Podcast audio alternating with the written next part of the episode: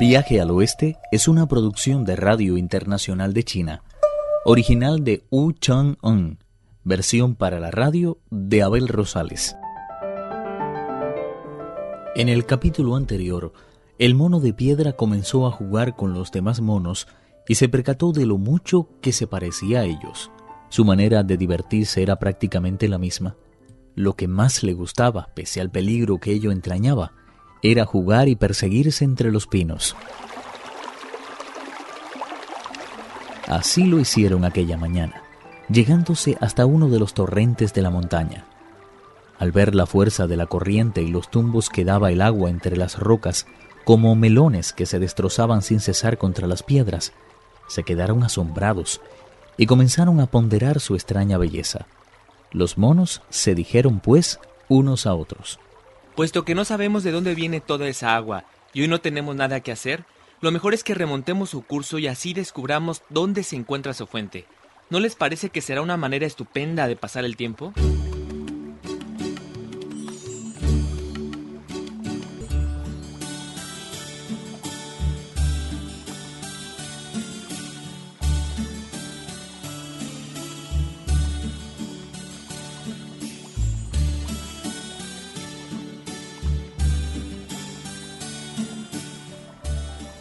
Los monos caminaban en familias y no tardaron en dar con su fuente.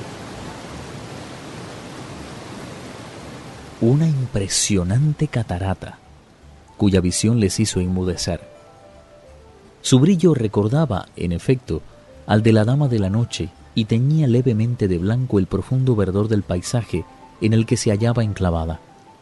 Se sospechaba la existencia de poderosos afluentes que la alimentaban pero la sensación que más dominaba en quien tuviera la suerte de contemplarla era la de una hermosísima cortina que alguien hubiera colgado de las mismas nubes. Entonces, un mono dijo, El que se atreva a cruzar esa impresionante cortina y vuelva sano y salvo a contarnos las maravillas que tras ella se esconden, será nuestro rey. El mono de piedra reaccionó de inmediato.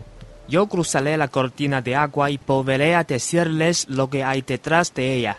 Cuando se lanzó contra la columna de agua, lo hizo con tan arrogante seguridad que parecía un rey trasponiendo la puerta de su propio palacio. Cerró los ojos, tomó impulso y saltó a través de la cascada.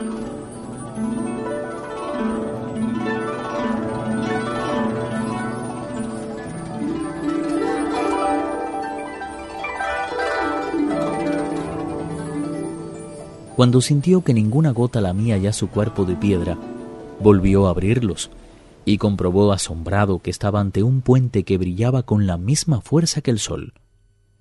Incrédulo, se acercó a él con paso inseguro y vio que estaba hecho de láminas de hierro. El agua que fluía bajo su arco manaba de un agujero y se perdía en la distancia, dando tal vez nacimiento a la espléndida catarata que acababa de trasponer.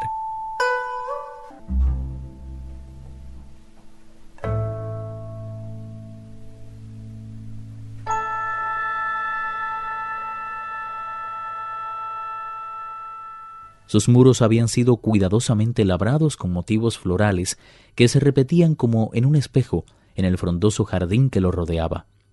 Estaba tan cuidado que por fuerza tenía que habitar alguien en tan espléndida mansión. Cerca del muro principal, en efecto, se veían rescoldos todavía vivos de una hoguera, una mesa llena de copas, botellas, platos, cuencos y restos de comida, y un número indeterminado de asientos de piedra de hechura exquisita. Un poco más allá crecían unas cuantas matas de bambú, tras las que se apreciaba el eterno verdor de un grupo de pinos y la olorosa belleza de cuatro o cinco ciruelos. Pese a su innegable sensación palaciega, aquel lugar tenía toda la apariencia de un hogar. El mono de piedra lo estuvo mirando durante un largo rato, sin dar crédito a lo que veía. Cuando se hubo cerciorado de que no se trataba de sueño alguno, se llegó de un salto hasta el centro mismo del puente, y más seguro de sí mismo, miró a izquierda y derecha. Fue así como descubrió una inscripción de piedra que decía Esta es la tierra sagrada de la montaña de las flores y frutos, la caverna celeste que esconde la cortina de agua.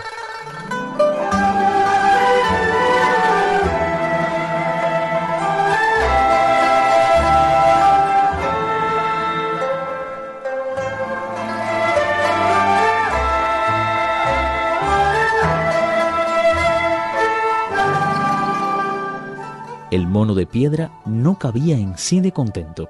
Había descifrado el misterio de aquel extraordinario lugar y decidió regresar a comunicárselo a sus hermanos.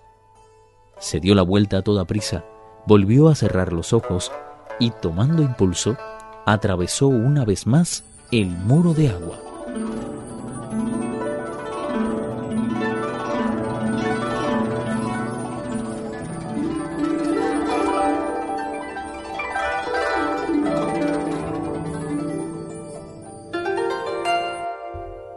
Viaje al Oeste, uno de los cuatro grandes clásicos de la literatura china. Versión para la radio, Abel Rosales. Actuaron en este capítulo Raúl López y Pedro Wang. Esta es una realización de Abel Rosales, quien les habla, para Radio Internacional de China.